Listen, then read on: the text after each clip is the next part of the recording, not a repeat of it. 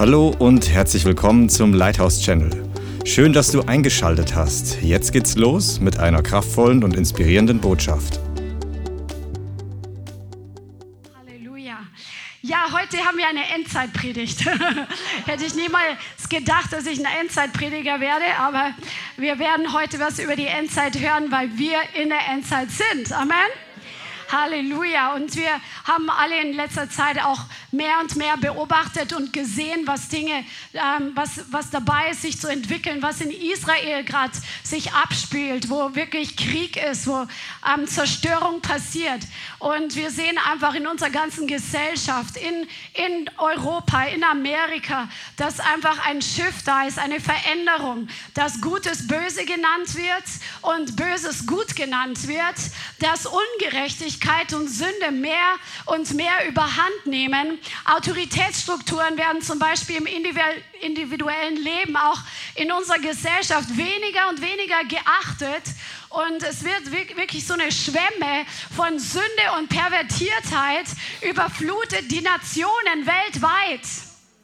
Ja, es ist einfach zu sehen. Wir sehen, dass gewaltige Erdbeben in den letzten Monaten stattgefunden haben in verschiedenen Nationen, wo mit einem Mal einfach Tausende von Leben völlig zerstört waren, kein Zuhause mehr oder Familien ausgerottet waren, Menschen gestorben sind. Es ist echt was am Passieren. Seuchen, Gewalt nimmt zu und ähm, Sünde versucht in die Gemeinden hinein zu fluten wie eine Drecklawine. Ja, dass, dass Dinge, die im Wort ganz eindeutig stehen, dass das die Maßstäbe Gottes sind, dass das die Heiligkeit Gottes ist, die er von seinem Volk fordert, dass das übergangen wird und die Welt kommt hinein in den Leib Christi, in die Gemeinde. Und ähm, äh, da ist diese Heiligkeit an vielen Orten nicht mehr da. Sexuelle Perversion nimmt zu und es ist einfach erschreckend, wie innerhalb einer Generation sexuelle Perversion Version ganz andere Formen angenommen hat, als jetzt zum Beispiel in meiner Kindheit. Es ist nicht mehr wegzuleugnen. Auch in der Erziehung, im sozialen Leben. Ähm, auch Leute verlieren ihre, ihre, ihre Identität. Sie, sie wissen nicht mehr, wer sie wirklich sind. Und es ist eine große Verwirrung, die einfach mehr und mehr in der Gesellschaft zunimmt. Satanismus, Hexerei, Okkultismus nimmt mächtig zu und wird offenkundig praktiziert, nicht mehr im Versteck, nicht mehr im Verborgenen, sondern ganz frech, offenkundig wird, werden diese Dinge praktiziert. Bücher für Kinder verkauft, wie man anfängt mit Hexerei, Kurse in der Volkshochschule angeboten für Kinder, wie sie lernen, Hexerei zu betreiben und solche Dinge. Und es ist einfach eindeutig zu sehen, dass wir wirklich in einer sehr spannenden Zeit leben. Und der Herr hat inmitten all dieser Dinge, die wie eine mächtige Drecklawine über die Welt fluten, hatte immer noch einen Plan. Und er hat immer noch einen Plan für den Leib Christi. Er hat immer noch einen Plan für dein Leben. Er hat immer noch einen Plan für jeden Menschen, der auf dieser Welt geboren wird. Halleluja. Und ich habe einen Propheten gehört die letzten Tage und ähm, den Bobby Connor, wer ihn kennt, das ist ein Mann Gottes, der ist 80 Jahre alt. Er predigt seit 54 Jahren fünfmal in der Woche. Und dieser Mann, der strahlt eine Kraft aus wie ein junger Kerl. Der hat so viele Bibelstellen im Kopf. Seine Predigten, meistens hat er gar keine Notizen, der zitiert eine Bibelstelle nach der anderen. Und es geht so ein Leben von ihm aus. Es ist ein Prophet, der Zeichen und Wunder erlebt. Und er hat gesagt, dass dem Leib Christi zurzeit zwei Widersacher ganz besonders begegnen. Der eine ähm, Feind oder Widersacher heißt Kompromiss. Der, der, Kompromiss will in den Leib Christi hineinkommen, dass wir Kompromisse machen mit dem Wort, dass wir Kompromisse machen mit den Standards Gottes, dass wir Kompromisse machen mit dem heiligen Leben, dass wir Kompromisse machen, zum Beispiel, was Christian auch die letzten Wochen gelehrt hat, was früher die Reformatoren, wofür sie ihr Leben gegeben haben, dass es einfach verkauft wird für eine billige Einheit zum Beispiel. Also Kompromiss ist einer der beiden Feinde des Leibes Christi und Kontamination, Befleckung, Beschmutzung, Verunreinigung. Und das müssen wir auf dem Schirm haben, dass wir hier dem Feind in unserem eigenen Leben keinen Millimeter Raum geben, dass wir selbst kompromisslos leben, dass wir selbst kompromisslos Jesus nachfolgen, dass wir selbst kompromisslos Gas geben für das Reich Gottes. Amen. Und dass wir uns nicht beflecken lassen von der Welt, sondern dass wir Gottes Standards der Heiligkeit leben, dass wir heilig, uns heiligen. Das bedeutet, dass wir nicht zufrieden sind, wo wir angekommen sind, sondern dass wir uns absondern für den Herrn. Mehr und mehr und mehr. Amen. Amen. Halleluja. Und inmitten all dieser Dinge, die auf der Welt passieren und die so rapide passieren, sagt der Herr, Christian hat es vorher zitiert in Jesaja 60. Steh auf und leuchte, Leib Christi. Steh auf und leuchte. Naomi, steh auf und leuchte, Ralf, steh auf und leuchte, Jason. Jeder Einzelne kann da seinen Namen einsetzen, denn dein Licht ist gekommen. Und, und die Herrlichkeit des Herrn ist über dir aufgegangen. Die Herrlichkeit des Herrn ist über dir. Der Herr ist in dir, wenn du von neuem geboren bist. Und er leuchtet aus dir heraus. Wenn du mit Jesus in einer lebendigen Beziehung lebst, wenn du ihm nachfolgst, dann ist die Herrlichkeit Gottes in dir und sie ist auf dir und sie geht auf über dir. Denn siehe, Finsternis bedeckt die Erde und dunkel die Völkerschaften. Wenn, wenn, wann? Wenn, wenn, wenn, wenn es irgendwann passiert ist, dann ist das jetzt, das Dunkel die Völkerschaften bedeckt. Aber über dir, sag mal über mir, strahlt der Herr auf und seine Herrlichkeit wird über dir gesehen. Halleluja. Halleluja. Und gleichzeitig ist es so wichtig, dass wir die Zeiten nicht nur erkennen, sondern dass wir die Zeiten auch beurteilen können, was der Heilige Geist dabei ist zu tun. Jesus hat gesagt, wer Ohren hat, der höre, was der Geist der Gemeinde sagt. Wer ist die Gemeinde? Hab Ohren zu hören, was der Heilige Geist dir sagt was der Heilige Geist dabei ist, in bestimmten Phasen zu reden.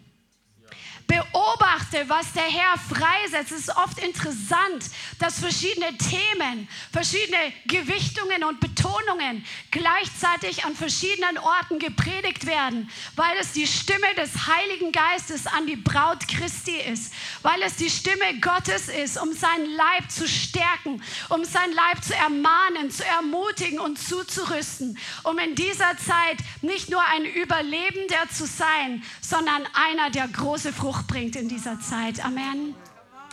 Halleluja. Und ich habe einige Dinge, die ich in letzter Zeit beobachtet habe und gesehen habe, dass es wirklich generell gerade passiert.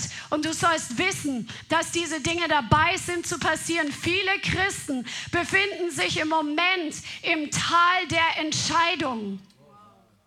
Was ist das Tal der Entscheidung? Schauen wir uns gleich an. Aber das, das ist, was der Herr dabei zu tun ist. Er geht an, ans Eingemachte in unserem Leben dran. Er geht in die Tiefe. Er will in unsere Herzen hineingreifen. Und für jeden, der mit Jesus online ist, ich meine jemand, der eine aktive, lebendige Beziehung mit Jesus lebt, nicht ein Christ, der sozusagen auf dem Parkplatz stehen geblieben ist und wartet, bis die Entrückung wiederkommt und Herr rette uns hier alle raus, sondern jemand, der wirklich dabei ist, Jesus nachzufolgen, der irgendwo angeschlossen ist an eine lebendige Gemeinde. Der Herr ist dabei, Dinge, die tief in unserem Herzen sind, zu berühren. Und er möchte, dass wir immer wieder eine Entscheidung treffen, auch diese Dinge ihm zu geben und an den, auf den Altar zu legen. Das sind alte Haltungen, deren wir uns vielleicht gar nicht bewusst waren, dass wir sie noch haben. Herzenshaltungen, Einstellungen, Bindungen und Belastungen, wo wir bisher vielleicht nichts davon wussten oder nicht bereit waren, daran zu arbeiten. Plötzlich kommen die Dinge an die Oberfläche, wie wenn der Kochtopf einfach heißer wird und wenn das Gold geschmolzen wird, kommen die Unreinheiten an die Oberfläche. Das ist ein gutes Zeichen, wenn Dinge an die Oberfläche kommen, weil der Herr sagt, jede Rebe, die Frucht bringt, die reinigt er, damit sie noch mehr Frucht bringt. Es ist nicht, dass wir dann sagen müssen, oh nein, Hilfe, Hilfe, was kommt jetzt da zum Vorschein? Ja, wir erschrecken manchmal, was in unserem Leben sich noch alles befindet, aber auf der anderen Seite sollen wir Ja dazu sagen, zu dem Reinigungsprozess, den der Herr in unserem Herzen bewirken möchte. Und wir brauchen einfach diese, er braucht unsere Mitarbeit, dass wir ihn daran lassen, was er aus unserem Leben hervorbringen möchte, dass wir bereit sind, uns zu trennen von Gewohnheiten, die ihm nicht Ehre geben, dass wir bereit sind, uns von Sünde zu trennen, dass wir bereit sind, uns, äh, uns reinigen zu lassen oder Befreiungsdienst zu empfangen, wo wir vielleicht noch irgendwelche dämonischen Belastungen aus der Vergangenheit haben, damit du leichter nach vorne gehen kannst und damit der Herr noch ganz anders die Ehre bekommt. Hey, Befreiung ist das Brot der Kinder. Hast du heute schon dein Brot gegessen? Halleluja. Befreiung ist das Brot der Kinder. Und deswegen ist es so deutlich zu sehen, ähm, dass einfach bei vielen diese Dinge an die Oberfläche kommen. Und dann ist es wichtig, wie entscheidest du? Sagst du, oh nein, ich schäme mich so dafür, dass diese Herzenshaltung von Geldgier oder diese Herzenshaltung von Stolz oder diese, diese Bindungen von meinen Vorfahren, dass sie plötzlich aufploppen. Oder sagst du, ja Herr, ich komme zu, ich laufe zu dir und ich lasse dich als den Chirurgen da dran. Ich lasse dich mit dem Skalpell da dran. Amen. Und das ist so wichtig. Es ist so wichtig. Und viele Christen befinden sich auch in einer Selbsttäuschung. Ich hatte in letzter Zeit mehrere Gespräche, wo Christen ihr Leben anders einschätzen und anders beurteilen und denken, dass sie so und so dran sind, wobei sie dann schon im Gespräch sich im eigenen Reden widersprechen und du sagen kannst, du täuschst dich. Hey, es ist so schlecht, wenn wir getäuscht sind, wenn wir zum Beispiel, es ist wie ein Navi, was in die falsche Richtung fährt. Ich war mit der Arbeit mal unterwegs, wir haben so ein Navi im Auto eingebaut, gibst du die Adresse ein, fährst dem Navi nach, vertraust mal, dass er dich hinführt, wo du hin willst. Und dann stehst du plötzlich auf einem Parkplatz und andere Autos fangen an zu hupen, weil du den Weg blockierst.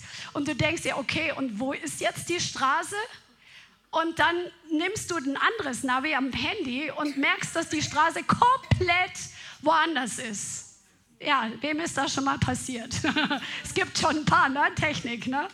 Aber und das ist, wenn jemand Enttäuschung ist. Du fährst dem Navi nach, denkst, ja, fühlt sich gut an, ich fahre ja auf dem richtigen Weg und du kommst aber nicht da an, wo du hin sollst. Und je weiter wir uns von der Bestimm vom Bestimmungsort entfernen, desto schwieriger ist es, zurückzukommen zu dem Ort, wo wir eigentlich hinkommen wollen oder sollen. Deswegen Täuschung dürfen wir in unserem Leben nicht zulassen. Es ist so wichtig, dass wir ehrlich zu uns selbst werden und dass wir erlauben, dass andere geistliche Menschen, die, in denen wir vertrauen, dass sie auch in unser Leben hineinsprechen können, weil vielleicht haben wir eine falsche Selbsteinschätzung, wie gut wir dran sind oder wie cool wir mit Jesus unterwegs sind. Amen. Viele gehen ja nicht zum Arzt, weil sie Angst haben, was der Arzt sagen könnte. Und manchmal ist es dann zu spät. Das erlebe ich im Alltag immer wieder. Solche Geschichten hört man immer wieder als Krankenschwester. Dass Leute haben was gespürt in ihrem Körper. Sie haben gemerkt, dass irgendwas nicht stimmt, weil sie ständig müde waren, weil sie irgendwie einen Schmerz hatten. Aber aus Angst vor dem Arzt, was er finden könnte, gehen sie nicht hin. Sehr paradox. Aber so sind wir Christen manchmal. Und wir brauchen es, dass wir hinlaufen zu unserem Arzt dass wir hinlaufen zu Jesus, unserem Heiler. Amen. Und der Herr ruft dich und mich zu einer neuen Klarheit und Entschlossenheit und Dinge zu konfrontieren und zu kommunizieren. Wisst ihr, was das Teil der Entscheidung war? Lass uns mal die Stelle lesen, wo das so deutlich einfach aufgeschrieben ist in Joel 4,14. Und im Englischen ist es ähm, Joel 3,12. Also das ist äh, eine andere äh, Verszählung, Joel 4,14. Hier steht in Joel 4,14 und im Englischen Joel 3,12, Scharen über Scharen im Tal der Entscheidung, denn nahe ist der Tag des Herrn im Tal der Entscheidung. Also es gibt dieses Tal der Entscheidung. Und was war das? Mose hatte im Sinai, als er mit dem Volk Israel unterwegs war, hatte er eine Gegenüberstellung gemacht. Jeweils sechs Stämme des Volkes Israel sollten sich an zwei verschiedenen Positionen hinstellen und in der Mitte war die Bundeslade gestanden. Und die Leviten sollten sich hinstellen, sodass es alle hören und die Flüche Gottes vorlesen, wo Gott sagt, verflucht ist, wer bei einem Tier liegt. Und das ganze Volk sollte immer Amen sagen. Und danach wurden die Segnungen vorgelesen. Und wir wissen, dass Gott ganz klar dem Volk Israel auch gesagt hat, also zum Beispiel in 5. Mose 27 wird das ist das geschrieben, das Tal Sichem und ähm, zwischen dem Berg Gar Gar Garazim und Ebal oder so ähnlich. Ähm, und Gott fordert von seinem Volk, er sagt, du kannst dich entscheiden, wähle zwischen Leben und Tod, zwischen Segen und Fluch, zwischen Gehorsam und Ungehorsam. Auf dem Gehorsam liegt der Segen, auf dem Ungehorsam liegt der Fluch. Und sie sollten sich entscheiden. Und äh, Mose hatte das in Sinai gemacht als ähm, eine Gegenüberstellung, was er zu Josua, seinem Nachfolger, gesagt hat, was er, wenn sie dann in das verheißene Land hineingehen, Mose konnte ja nicht mitgehen, sollten sie diese Sache tun. Sie, sie sollten diese Zeremonie nochmal wiederholen im verheißenen Land. Und das war dieses Tal der Entscheidung. Ich habe mich gerade versprochen, also Mose hat das im Sinai getan und Josua hat es in Sichem getan. Und da waren diese beiden Berge gegenübereinander und sie sollten dann entscheiden. Und Josua sagt dann den berühmten Vers, was wir in Kapitel 24 des Buches Josua lesen. Josua 24 und Vers 14. Er sagt hier, so fürchtet nun den Herrn und dient ihm in Aufrichtigkeit und Treue und tut die Götter weg, denen eure Väter jenseits des Stromes und in Ägypten gedient haben und dient dem Herrn. Ist es aber übel in euren Augen dem Herrn zu dienen, dann erwählt euch heute, wem ihr dienen wollt. Entweder den Göttern, denen eure Väter gedient haben, als sie noch jenseits des Stromes waren, oder den Göttern der Amoriter, in deren Land ihr wohnt. Ich aber und mein Haus, wir wollen dem Herrn dienen. Das hat er gesagt.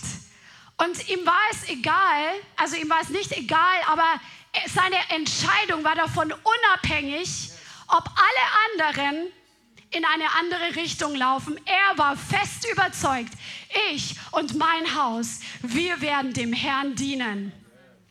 Wie ist deine Entscheidung im Tal der Entscheidungen? Ist deine Entscheidung für dein eigenes selbstsüchtiges Leben, deinen eigenen Zielen und Plänen nachzulaufen, deinen eigenen Wünschen und Träumen nachzugehen oder dem Herrn zu dienen und ihm für alles andere zu vertrauen. Das ist deine Entscheidung und auf deinem Gehorsam liegt der Segen. Amen. Und auf Ungehorsam liegt der Fluch. Das ist, was der Herr dabei ist, gerade zu tun. Und er möchte, er sagt uns eine weitere Sache für diese Zeit. Inmitten der Zeit, für die nächsten Monate gilt das, für die nächsten Jahre erhebe deinen Blick nach oben. Inmitten der Finsternis, wenn du all diese Dinge siehst, die ich vorher kurz aufgezählt habe, wenn du einfach, es, es ist ja ein, ähm, es, man steht so unter diesem Druck, weil man sieht so viel Ungerechtigkeit und das ist im Herzen so schlecht auszuhalten, diese Ungerechtigkeit zu sehen, diese Unreinheit zu sehen. Wem geht es genauso? Du, das ist einfach ein Jammer. Zum Beispiel der Leib Christi sich entwickelt. Das schreit im Herzen. Und das kann einen auch nach unten ziehen. Aber Jesus sagt, je näher sein Tag kommt, wir sollen den Blick nach oben erheben. Er sagt sogar nicht nur, dass wir den Blick nach oben erheben sollen, er sagt in Lukas 21, wenn aber diese Dinge anfangen zu geschehen, so richtet euch auf, steht aufrecht, seid nicht gebeugt unter der Last der Not dieser Zeit, sondern steht aufrecht. Auch in einer Zeit, wo ihr vielleicht verfolgt werdet um des Glaubens willen und hebt eure Empo Häupter empor, weil eure Befreiung naht. Halleluja. Das ist, was der Herr zu uns sagt. Wir dürfen zu ihm nach oben schauen, unseren Blick in den Himmel richten und wir werden uns heute noch mehr anschauen, was im Himmel wirklich los ist und wie du und ich in dieser Endzeit als Priester und Könige berufen sind, mit dem Himmel zusammenzuarbeiten. Amen, dass wir inmitten der Zeit, wo alles dichter und, und, und dunkler wird, dass wir mit dem Himmel zusammenarbeiten und sehen, was da freigesetzt wird, das Licht Gottes, wie es offenbar wird, wie, es, wie er verherrlicht wird. Amen. Der Herr will dir wirklich Freude geben. Und nur mit Freude werden wir in dieser Zeit überwinden. Amen. Jesus hat gesagt, wenn ich wiederkomme, werde ich wohl den Glauben auf der Erde finden. Glauben und Freude gehen zusammen. Unglauben und Jammern gehören auch zusammen. Murren, klagen, jammern. Das hatte ich für meine andere Predigt aufgeschrieben gehabt. To complain means to remain. Das sagt ähm, unser Apostel Ryan Lestrange. Das heißt, wenn du jammerst und murrst, dann wirst du Ehrenrunden drehen und drehen und drehen und drehen und drehen. Du wirst nicht vorwärts kommen. Dein Jammern zieht dich einfach nach hinten. Lass uns das, das Unrecht auf der Erde sehen und dankbar sein, dass wir gerettet sind und dass der Herr heute noch rettet, dass der Herr heute noch Wunder tut, dass der Herr jetzt noch einen Plan hat bis zum letzten Tag. Bevor er wiederkommt, hat er den Plan, dass Menschen noch gerettet werden. Er will, dass sie alle im Himmel sind und er ist heute noch derselbe wie gestern. Amen. Halleluja. Heb deinen Blick nach oben. Der Herr will, dass du voller Hoffnung bist was Bobby Connor auch gesagt hat, dass die Zeit knapp ist. Die Zeit ist knapp und voll interessant. Ich hatte in den letzten drei Tagen, ich habe so viel schon lange nicht mehr geträumt, in drei aufeinanderfolgenden Nächten habe ich Träume gehabt, wo es um Zeitmanagement ging. Ich glaube, dass der Heilige Geist hier dabei ist, etwas zu sagen. Und zwar verschiedene Aspekte von Zeitmanagement. Und ich glaube, dieses Zeitmanagement, das brauchen wir alle, weil jeder von uns, wir haben nur eine begrenzte Zeit. Wir haben nur 24 Stunden am Tag und von diesen 24 Stunden müssen bestimmte Dinge erfüllt werden. Jeder braucht Schlaf zum gewissen Maß. Wir müssen auch in die Arbeit gehen, aber der Herr legt seinen Finger drauf. Es ist nicht mehr viel Zeit. Lerne deine Zeit zu haushalten und zu managen nach dem Herzen Gottes. Denn du kannst die Zeit, die gestern war, nicht mehr zurückholen ins Heute. Wir können kein Zeitkonto aufsparen. Wir können nur jeden Tag nutzen. Wir können nur jede Stunde nutzen. Wir brauchen diese Abhängigkeit, diese tiefe Beziehung mit dem Heiligen Geist dass wir zusammen mit ihm unseren Tag durchlaufen, dass wir zusammen mit ihm durch den Tag gehen. Er möchte dich und mich führen und leiten, wie wir unsere Zeit einteilen. Er möchte uns in Phasen hineinbringen, wo wir zusammen mit ihm sitzen und Entscheidungen treffen, was unser Zeitmanagement betrifft, damit seine Pläne für dein Leben und, und für mein Leben, dass sie zustande kommen. Amen. Lass die Zeit nicht einfach flöten gehen. Lass die Zeit nicht einfach verstreichen. Du kriegst sie nicht zurück. Amen. Und es gibt Zeit für alles. Das lesen wir im Prediger. Zeit auszuruhen und Zeit zu arbeiten. Zeit zu weinen, Zeit zu lachen. Alles hat seine Zeit, aber der, der die Zeit geschaffen und ins Leben gerufen hat, ist dein und mein Herr. Und er will dich und mich lernen, unsere Zeit zu managen. Amen. Halleluja. Ein Traum ging um die richtige Ausgewogenheit im Zeitmanagement. Ob du eine Martha bist, die Jesus die ganze Zeit dient, dient, dient, dient, dient. Oder ob du eine Maria bist, die sich von Jesus dienen lässt. Wir brauchen in unserem Zeitmanagement eine Ausgewogenheit von anderen Dienen. Das ist gesund und normal und der Wille und der Plan Gottes. Das Wort Gottes sagt es uns, aber es, wir brauchen Zeiten, wo wir uns dienen lassen. Beides ist wichtig. Amen. Damit keiner ausbrennt und damit im übertragenen Sinn keine fetten Schafe entstehen, die nur nehmen und essen und nichts damit tun. Amen. Das Wort sagt, dass du, dass wir einfach, dass wir uns von Jesus dienen lassen sollen. Jesus hat seinen Jüngern die Füße gewaschen. Und Petrus wollte das gar nicht. Und dann hat Jesus gesagt, dann hast du keinen Teil an mir. Jesus möchte dir dienen, auch im Alltag oder dir dienen durch andere Menschen. Amen. Dann der nächste Traum oder noch in diesem Traum ging es um Zeitmanagement, zur richtigen Zeit bereit zu sein für die Hochzeit des Lammes. Wir haben nur die Zeit hier und wir wissen nicht, wie lang sie noch ist, aber sind wir bereit für die Hochzeit mit Jesus? Sind wir bereit, jetzt abgeholt zu werden? Bist du bereit, jetzt abgeholt zu werden und Jesus zu heiraten? Der Herr möchte, dass wir das vor Augen haben und mit ihm darüber ins Gebet gehen. Oh, ich habe erst einen Ochsen gekauft. Ich muss erst noch meinen Acker pflügen. Ich, ich wollte gerade noch vorher eine Frau heiraten, bevor ich hier ähm, auf die Hochzeit gehe. Da gab es so viele Ausreden, die Jesus gebracht hat, die Jesus, also nicht Jesus gebracht hat, sondern die er erzählt hat, die Leute hatten, als sie zur Hochzeit eingeladen waren. Und sie waren nicht bereit, weil sie so beschäftigt waren mit den Dingen des normalen täglichen Lebens.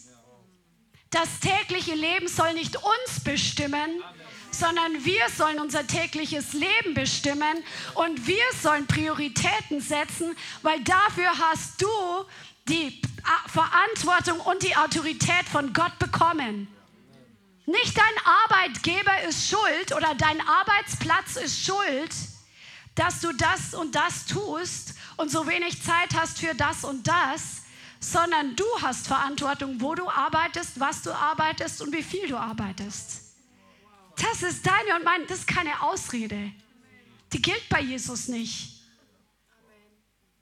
Amen. Amen, die gilt bei Jesus nicht. Der andere Traum, da ging es um die Zeiteinteilung wo wir persönlichen Interessen nachgehen, die nicht unbedingt Sünde sind, aber vielleicht nicht dran sind, weil sie Zeit fressen, die der Herr nutzen möchte für was anderes. Ich glaube, dass der Herr einigen Leuten, die dieses Wort heute hören, kommen nicht unter einen gesetzlichen Druck. Amen. Come on. Das kenne ich von früher. Ja, wir haben keine Zeit mehr. Jesus kommt gleich. Wir müssen alles. Nee, das kommt aus der Beziehung zum Herrn. Amen. Der Herr ist heilig und er ist auch gnädig und er ist gerecht und er verbiegt sich nicht für uns. Amen. Aber der Herr möchte, dass wir prüfen, was dran ist, ob wir die Zeit, die wir haben, mit guten Dingen füllen, die uns Spaß machen oder die uns interessieren. Aber der Herr sagt, ich möchte in dieser Zeit ganz was anderes mit dir tun. Ich habe noch einen großen Plan für dich. Und wenn du die Zeit jetzt damit verbringst, wirst du nicht am Ende da ankommen, wo ich dich haben möchte hey, der Herr hat so viel vor. Ich glaube wirklich, dass hier Menschen sitzen, die wirklich mit großer Autorität Reich Gottes hier auf Erden freisetzen werden, in einem ganz anderen Maß, als du es bis jetzt tust und erlebst. Aber der Herr will dich darauf vorbereiten. Der Herr will, dass du sein, sein Angesicht suchst in deiner Gebetskammer und ihm erlaubst, wirklich in dein Herz seine Pläne hineinzulegen. Dass seine Pläne zu deinen Plänen werden. Dass seine Wege zu deinen Wegen werden. Dass seine Gedanken zu deinen Gedanken werden. Amen. Aber du musst es entscheiden. Und der andere Traum ging darum, am richtigen Ort in richtige Leute zu investieren mit der Zeit, die du hast. Viele von euch Mitarbeitern und die on fire seid, die ihr evangelisiert, wir investieren in andere Leute Und das ist göttlich, das ist gut. Aber es gibt Leute, die das nicht wertschätzen, wo du deine Zeit investierst, wo du Kraft investierst. Und wir dürfen uns ein Beispiel an Jesus nehmen. Jesus hat zu den Menschenmengen gepredigt. Er hat ihnen allen die Botschaft des Evangeliums gepredigt. Dann hat er aber seine zwölf Jünger, denen hat er nochmal andere Dinge ins Leben hineingesprochen, was für die Menge nicht bestimmt war.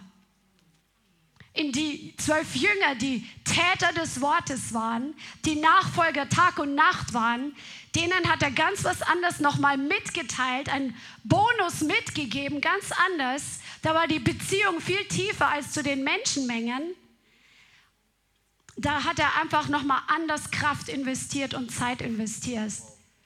Weil die hungrig waren, weil sie Täter des Wortes waren, weil sie eine Wertschätzung dafür hatten, was Jesus, wer Jesus war und was er ihnen gegeben hat. Und dann gab es nochmal die drei, Johannes, Jakobus und Petrus, die waren ganz nah bei Jesus, die hat er nochmal zu besonderen Dingen mitgenommen zur Auferweckung des Töchterlein des Jairus. Da hat er Leute gebraucht, wo er wusste, die haben jetzt Glauben, weil die anderen hat er gar nicht mit ins Zimmer genommen. Er hat sie mit auf den Berg der Verklärung genommen, wo sie seine Herrlichkeit gesehen haben. Die waren noch mal näher an Jesus. Und dann noch mal näher war Johannes, der Jünger, der ähm, an der Brust Jesu lag zu, beim Essen, der die Offenbarung von Jesus bekommen hat, was in der Endzeit passieren wird auch als Jesus schon im Himmel war, er war Jesus am nächsten. Und Jesus hat in ihn nochmal anders investiert. In welche Menschen investierst du deine Kraft und deine Zeit? Überprüf das mal, wenn du dabei bist zu tun. Und wenn du noch gar keine Menschen dienst, dann möchte ich dir heute sagen, dass die Bibel voll davon ist. Das Neue Testament sagt, wenn ihr zusammenkommt als Gemeinde, habe ein jeder etwas. Das heißt nicht, dass jeder hier vorne am Mikrofon stehen muss, sondern jeder soll was mitbringen, was dem anderen segnet.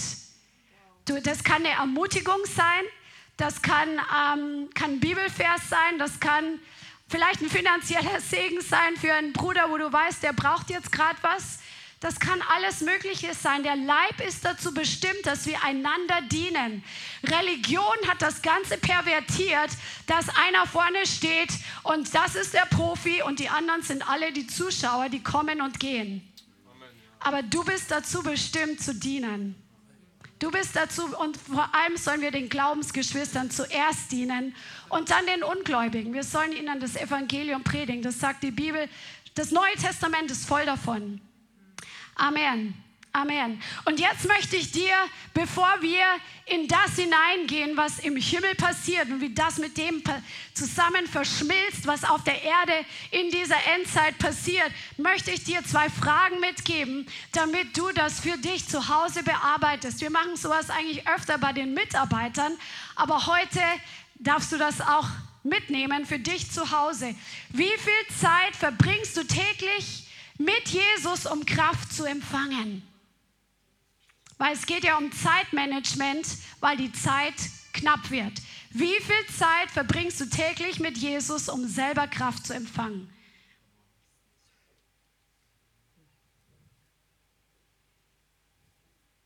Wer es hat, der kann sich melden. Amen.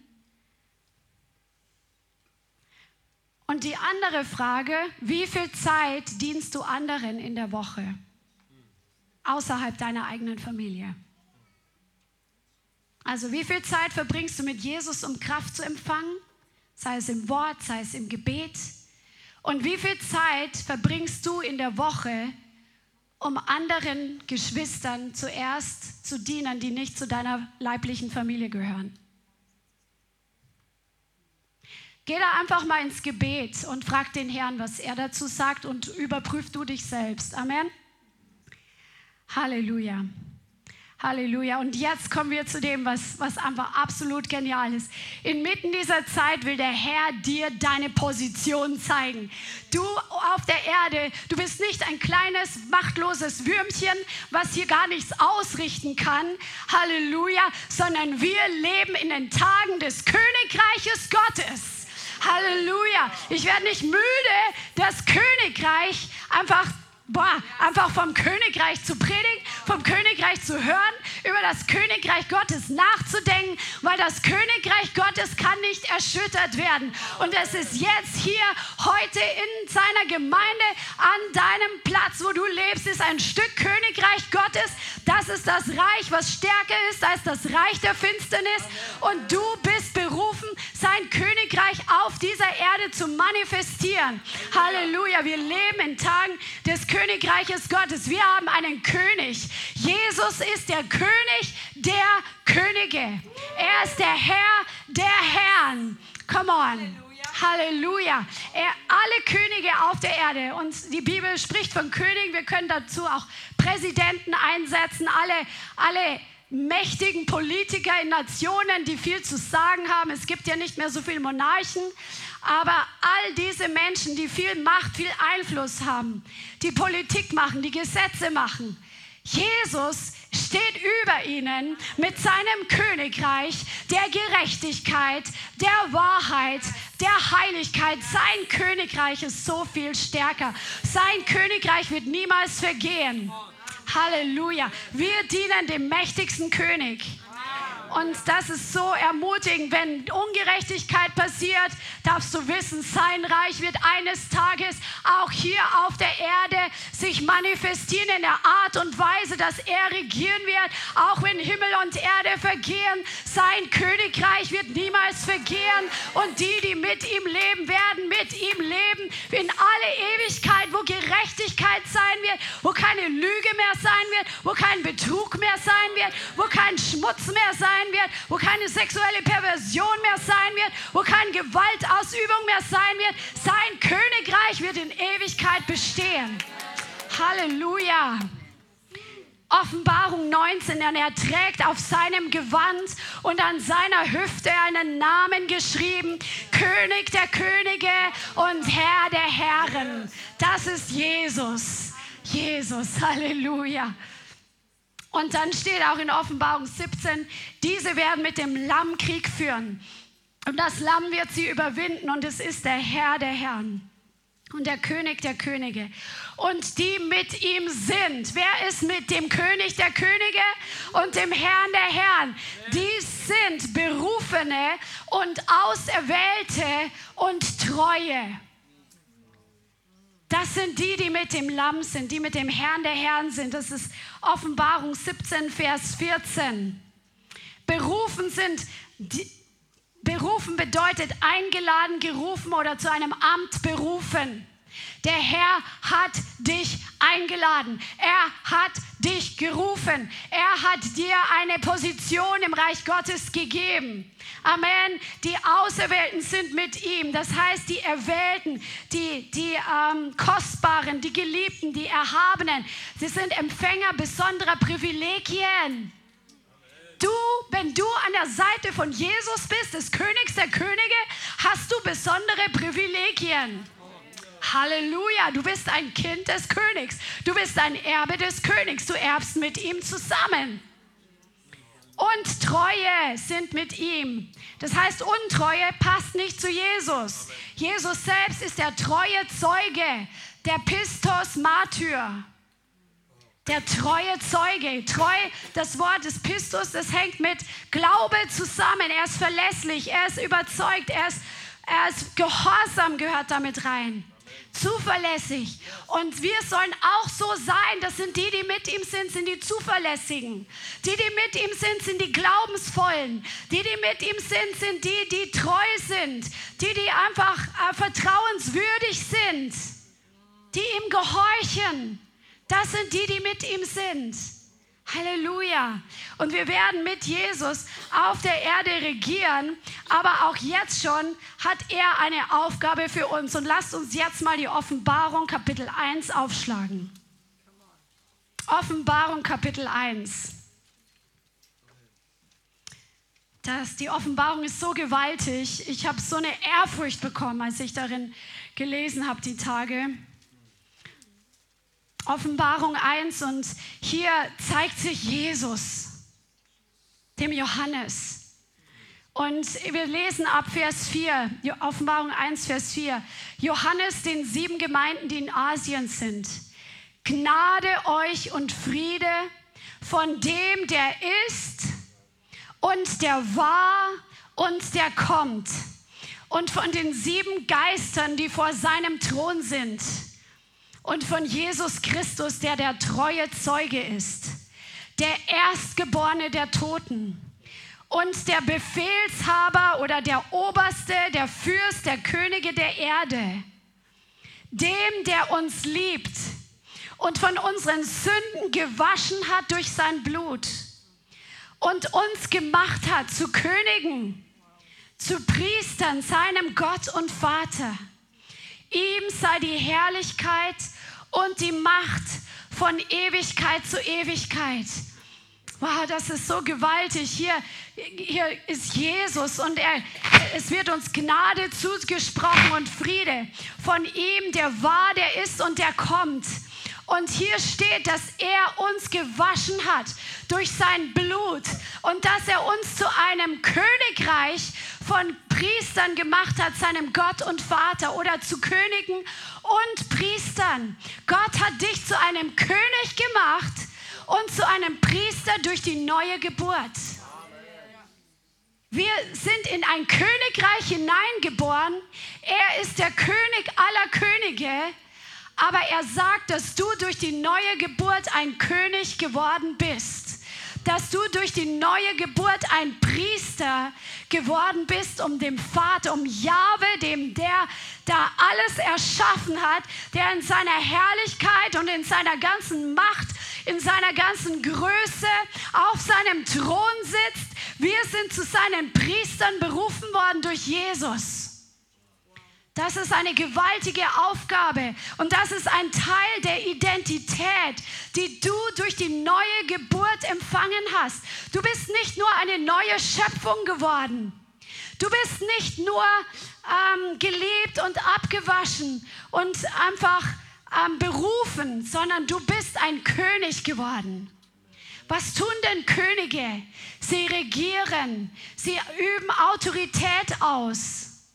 Und wir sind zu Priestern gemacht. Und natürlich offen, die Offenbarung bezieht sich auf das Priestertum nicht von irgendwelchen Götzenpriestern, sondern was Gott im Alten Testament durch den Dienst an der Stiftshütte aufgerichtet hat, was ein Vorbild, ein Schatten dessen ist, was sich im Neuen Testament erfüllt. Damals waren die Leviten Priester, aber jetzt sind wir Priester unseres Gottes und Vaters, ihm zu dienen, ihm Opfer zu bringen seinen Willen zu tun, abgesondert für ihn. Halleluja. Halleluja. Und jetzt lasst uns mal schauen, was hier noch passiert. In Offenbarung 1 spricht, äh, stellt sich Jesus vor. In den nächsten zwei, paar Kapiteln, Kapitel 2 und 3, spricht er zu seinen Gemeinden. In Kapitel 4 zeigt er Johannes, wie es im Himmel ausschaut. Und in Kapitel 5 zeigt er uns, was jetzt unsere Aufgabe ist, bis zu der Zeit, wo wir bei ihm ankommen. Lass uns das mal anschauen. Offenbarung 5 ab Vers 7. Offenbarung 5 ab Vers 7. Und es, das Lamm, kam und nahm das Buch. Das ist das Buch mit den sieben Siegeln, was Gott in der Hand hielt. Und keiner war würdig, dieses Buch anzuschauen, noch das Buch zu öffnen. Und es kam das Lamm und nahm das Buch aus der Rechten dessen, der auf dem Thron saß. Und als es das Buch nahm, fielen die vier lebendigen Wesen und die 24 Ältesten nieder vor dem Lamm. Und sie hatten ein jeder eine Harfe und goldene Schalen voller Räucherwerk. Das sind die Gebete der Heiligen. Und sie singen ein neues Lied und sagen, du bist würdig, das Buch zu nehmen und seine Siegel zu öffnen. Denn du bist geschlachtet worden und hast durch dein Blut Menschen für Gott erkauft. Aus jedem Stamm und jeder Sprache, jedem Volk und jeder Nation und hast sie unserem Gott zu Königen und Priestern gemacht. Und sie werden über die Erde herrschen. Als Könige werden, üben wir jetzt schon, über unsere Umstände zu herrschen. Und der Herr vertraut uns Dinge an, wo er uns nachher belohnen wird, wenn wir mit dem treu umgehen, was er uns jetzt anvertraut. Aber lasst uns anschauen, was hier geschrieben steht. Diese goldenen Schalen sind voller Räucherwerk. Das sind die Gebete der Heiligen. Hier ist nicht der heilige Hubertus gemeint, der im Himmel ist, angeblich, den die Katholiken heilig gesprochen haben oder Christophorus oder sonst wer. Die Heiligen, das sind die neugeborenen Christen hier auf der Erde, jetzt noch leben. Im Himmel gibt es goldene Räucherschalen und im Alten Testament siehst du, es gab bestimmte Rauchopfer, die sie gebracht haben. Da gab es bestimmtes Räucherwerk, das musste auf die Art und Weise zubereitet werden, wie es aufgeschrieben war. Das war nur für Gott. Und einmal im Jahr ist der hohe Priester ins Allerheiligste gegangen und er sollte Rauchopfer auch zu Gott bringen. Und diese, in das Allerheiligste dürfen wir jederzeit jetzt kommen, weil der Vorhang zerrissen ist. Nicht nur einmal im Jahr einer aus dem ganzen Volk. Wir dürfen in die allerheiligste Gegenwart Gottes kommen und unsere Rauchopfer, das, was wir Gott bringen, um ihm zu dienen, das sind die Gebete. Deine Gebete hier auf der Erde, sie werden gesammelt und werden in diese goldenen Schalen im Himmel gesammelt. Hey, deine Gebete verpuffen nicht irgendwo bis zur Decke, wo du in dem Raum gerade stehst. Deine Gebete sind nicht ein leer gesprochenes bla bla. Deine Gebete, wenn sie nach dem Herzen Gottes sind, wenn sie nach den Prioritäten Gottes sind, jetzt hier auf der Erde, die sind im Himmel gesammelt und werden dort Gott als Rauchopfer gebracht zu seinem Wohlgefallen. Das ist so gewaltig, was wir für einen Einfluss haben, wie der Herr das gebraucht, was hier auf Erden passiert, mit dem, was im Himmel passiert, dass eine Synchronisation der Erde und des Himmels stattfindet. Und wie sollen die Gebete denn sein? Die Gebete nach dem Herzen Gottes, Vater im Himmel, geheiligt werde dein Name, dass wir den Namen Gottes groß machen, dein Reich, dein Königreich, Basilea, dein Königreich komme wie und dein Wille geschehe wie im Himmel, so soll es hier auf Erden sein. Wenn wir so nach dem Willen Gottes beten, unsere Prioritäten so beten und nicht unseren selbstsüchtigen eigenen Willen, Gott hört natürlich auf unsere Stoßgebete im Alltag und all diese Dinge, aber die Gebete, die Gott einfach wie ein Weihrauch, ein Rauchopfer entgegenkommen, das sind die Gebete, dein Reich komme, wie im Himmel, so auf Erden. Halleluja.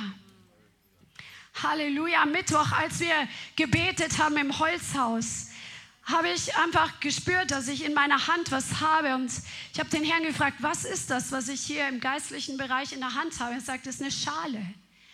Und ähm, danach habe ich angefangen, das zu studieren.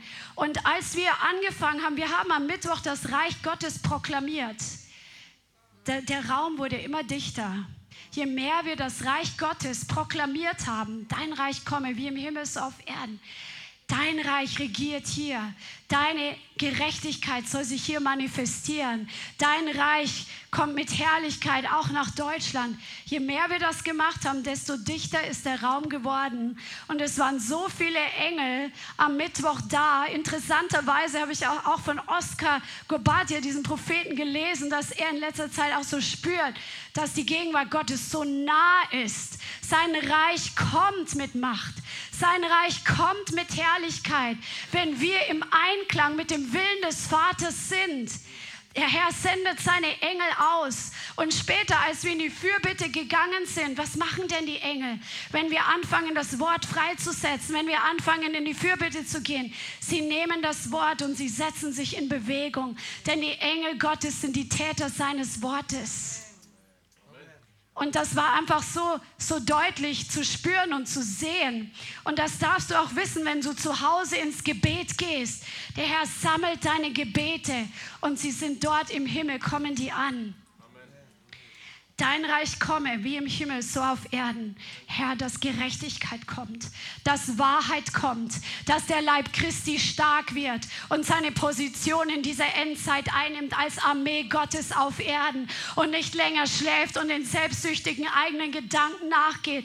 Herr, dein Reich komme, dein Wille geschehe, dass Gewalt seine Macht verliert und dass Menschen zu Jesus kommen und sich zu ihm bekehren.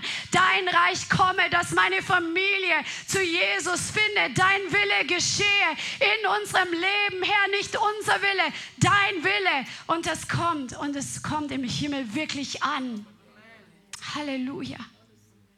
Erlöse uns von dem Bösen. Sagt Jesus, sollen wir beten, dass wir nicht in Versuchung fallen und dass das, was in unserem Leben böse ist, alte Bindungen, alte Ketten, dass das entfernt wird, dann kommt ein Stück Reich Gottes in dein Leben. So sollen wir beten. Und für die, die es noch nie gehört haben, möchte ich es einfach wiederholen. Das sogenannte Vater unser hat Jesus nicht in die Bibel schreiben lassen, damit wir eine Formel runterrattern wie eine religiöse Leier oder wie ein Mantra, sondern das sogenannte Vater unser ist eins nach dem anderen die Prioritäten, nach denen wir beten sollen. Den Vater zuerst erheben, geheiligt werde dein Name, dein Reich komme, dein Wille geschehe als oberste Priorität, nachdem wir ihn groß machen. Gib uns unser tägliches Brot, wir sollen dafür beten. Ja, vergib mir meine Schuld, wie ich vergebe meinen Schuldigen. Führe uns nicht in Versuchung, sondern erlöse uns von dem Bösen, wenn wir den Feind binden, um Bereich Gottes freizusetzen. Das sind die Prioritäten, nach denen wir beten sollen. Und Jesus sagt, glückselig. Christian hat es vorher gesagt, die nach der Gerechtigkeit hungern und dürsten, denn sie werden gesättigt werden. Die ganze Erde stöhnt unter der Ungerechtigkeit und sehnt sich nach der Offenbarwerdung der Söhne Gottes. Aber wenn du durstig bist, weil du Gerechtigkeit sehen möchtest, wenn du hungrig bist, weil du sehen möchtest, wie einfach das Reich Gottes sich manifestiert, ist Gerechtigkeit, Friede und Freude im Heiligen Geist. Du wirst gesättigt werden. Da ist die Verheißung drauf. Oder wenn du um der Gerechtigkeit willen verfolgt wirst, dann gehört dir das Reich der Himmel. Halleluja, das sind Verheißungen. Wir sehen in einer Begebenheit im Neuen Testament, wie krass Gott einfach auf die Gebete eines heidnischen Gläubigen reagiert hat in Apostelgeschichte 10.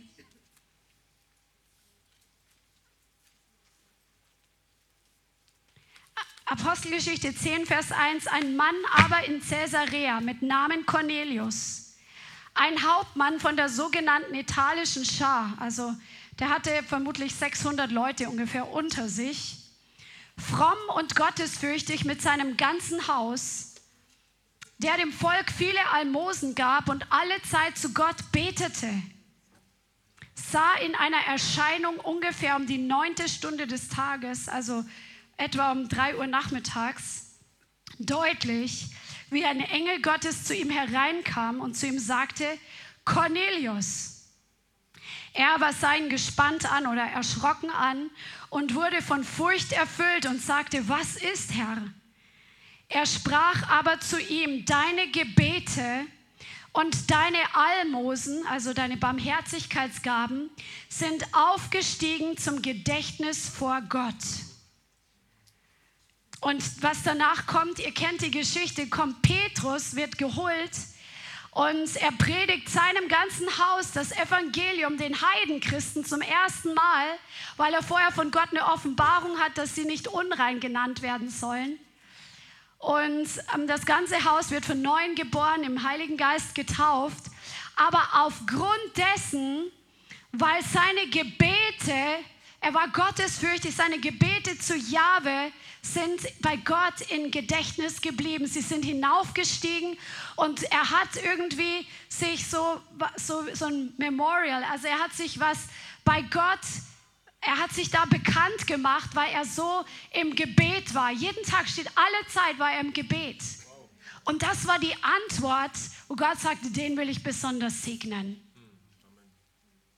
Der Herr ruft uns in eine neue Dimension auch von Zusammenarbeit mit dem Himmel, dass uns die Augen aufgehen, was passiert, wenn wir beten. Dass wir einen ganz anderen Blick dafür bekommen. Und jetzt gucken wir mal, was Gott mit diesem Rauch macht, mit diesem Räucheropfer, was wir durch unsere Gebete in den Schalen Gott bringen. Offenbarung Kapitel 8. Ab Vers 3.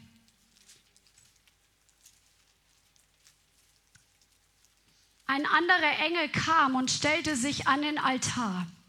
Und er hatte ein großes Räuchergefäß. Und es wurde ihm viel Räucherwerk gegeben, damit er es für die Gebete aller Heiligen auf den goldenen Altar gab, der vor dem Thron ist. Und der Rauch des Räucherwerks stieg mit den Gebeten der Heiligen auf aus der Hand des Engels vor Gott. Und der Engel nahm das Räuchergefäß, wo vorher die, der, die Gebete der Heiligen drin waren, und füllte es von dem Feuer des Altars und warf es auf die Erde. Und es geschahen Donner und Stimmen und Blitze und ein Erdbeben. Und die sieben Engel, welche die sieben Posaunen hatten, machten sich bereit, um zu posaunen. Ist das nicht gewaltig?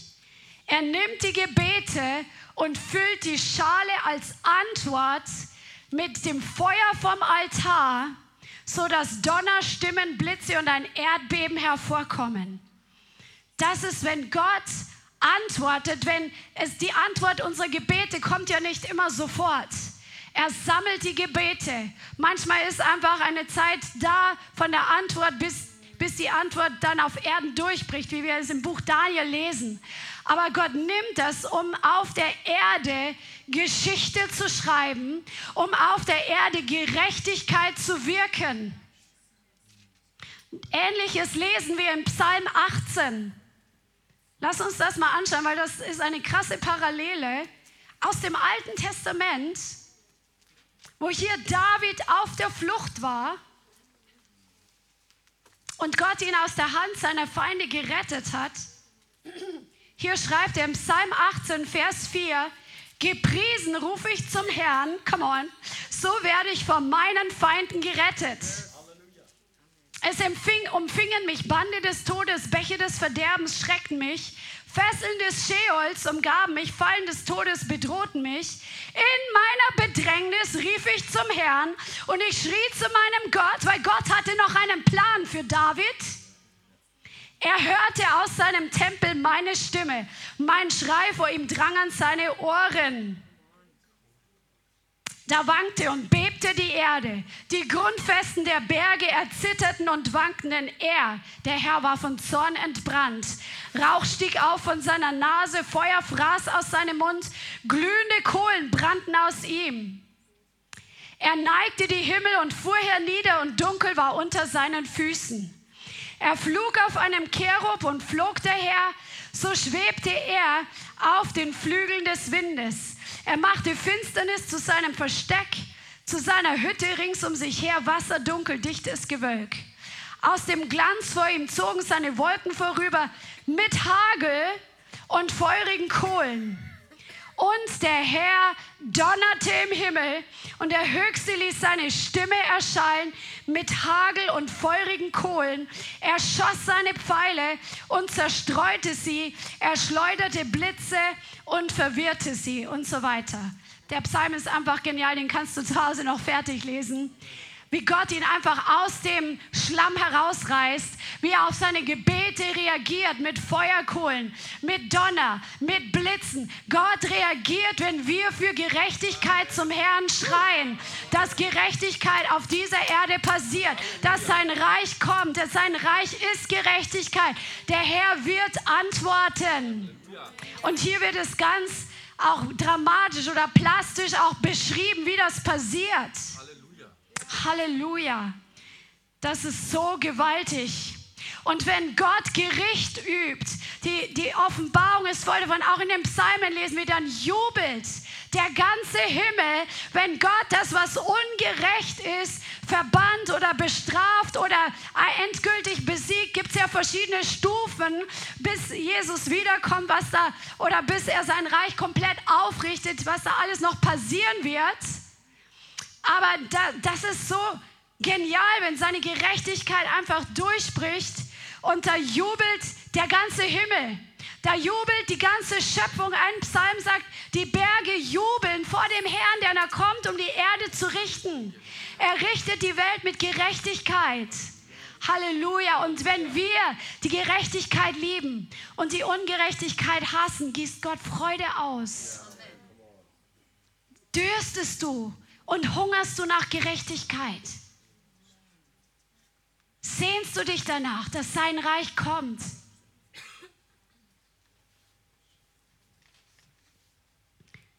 Halleluja. An einer anderen Stelle sehen wir auch, dass Gott antwortet auf die Gebete und wie er reagiert. In Offenbarung 11 sehen wir, der Tempel Gottes im Himmel wurde geöffnet und die Lade seines Bundes wurde in seinem Tempel gesehen. Es gibt einen Tempel im Himmel. Und es geschahen Blitze und Stimmen und Donner und ein Erdbeben und ein großer Hagel. Hey, das ist der Bund, den Gott mit seinem Volk geschlossen hat. Der Bund, den Gott mit Israel geschlossen hat. Den Bund, den Gott mit, seinem, mit seinen wiedergeborenen Kindern geschlossen hat.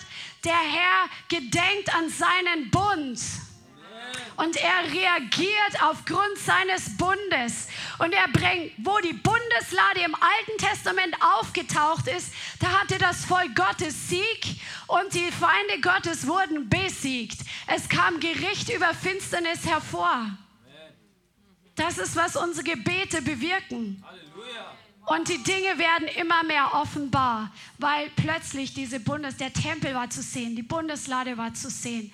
So wie das Reich der Finsternis sich immer mehr offenbart und präsentiert, so wird auch das Reich Gottes in unserer Zeit immer mehr offenbar und präsentiert sich. Und ich möchte, dass du eine Person bist, die weiß, dass du ein Priester bist, der Gott opfert, der Gott dient, dass deine Gebete bei ihm ankommen, dass deine Gebete Gerechtigkeit bewirken, dass deine Gebete wirklich, wenn die werden gesammelt und der Herr gießt die Antworten aus. Und du sollst es einfach wissen, dass Gerechtigkeit hervorkommt durch das, wie du betest, wenn du im Willen Gottes betest, hier auf der Erde. Und du wirst seine Herrlichkeit sehen, du wirst schmecken und sehen seine Herrlichkeit, seine Gerechtigkeit. Halleluja. Der Herr möchte das dir wirklich highlighten, dass du sein Priester bist, dass du sein König bist. Dass das in deine Identität übergeht dass du nicht nur ein Überwinder bist, der jeden Tag die Mühen des Alltags überwindet, sondern du hast eine Würde von Gott bekommen und eine gewaltige Aufgabe, eine gewaltige Autorität. Du stehst vor dem Herrn und dienst dem König der Könige. Und er will dir einfach Freude geben über sein unerschütterliches Königreich was am Ende den Sieg hat, dass du nicht erschöpft wirst und ausgelaugt wirst in dieser Zeit. Das ist der Plan des Teufels, die Heiligen in dieser Zeit zu erschöpfen, zu ermatten, sie auszulaugen, dass sie gerade noch so durchkommen, sondern du bist voller Frische, wenn du an seine Gerechtigkeit denkst, an sein Königreich, was für immer bestehen wird, was niemals vergehen wird. Und du bist in diesem Königreich ein König Gottes, der ihm dient, ein Priester Gottes. Halleluja. Halleluja. Ja, setz deinen Blick nach oben und setze wirklich Prioritäten in deinem Leben und diene dem Herrn als König und Priester. Amen. Und erlaube, wenn er seinen Finger ins Herz hineinlegt und Reinigungsprozesse beginnt, erlaube ihn, weil es sind gute Prozesse. Amen. Amen. Halleluja. Preis dem Herrn. Ja, wir werden jetzt in die Gegenwart Gottes kommen. Und wenn du heute angesprochen wurdest und du merkst, dass der Herr einfach dich auffordert, auch göttliche Entscheidungen zu treffen, wie im Tal der Entscheidung, dann möchte ich dich heute ermutigen und ermahnen, dass du heute gute und göttliche Entscheidungen triffst, weil der Herr wird, seine, wird deine Entscheidungen ernst nehmen, aber der Himmel gibt dir Backup für göttliche Entscheidungen. Halleluja. Amen. Lass uns aufstehen.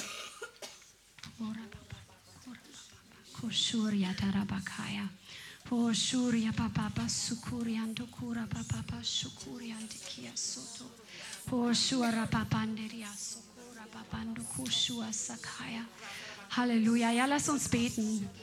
Shura bandere bekita rababosu kuriante kia santo.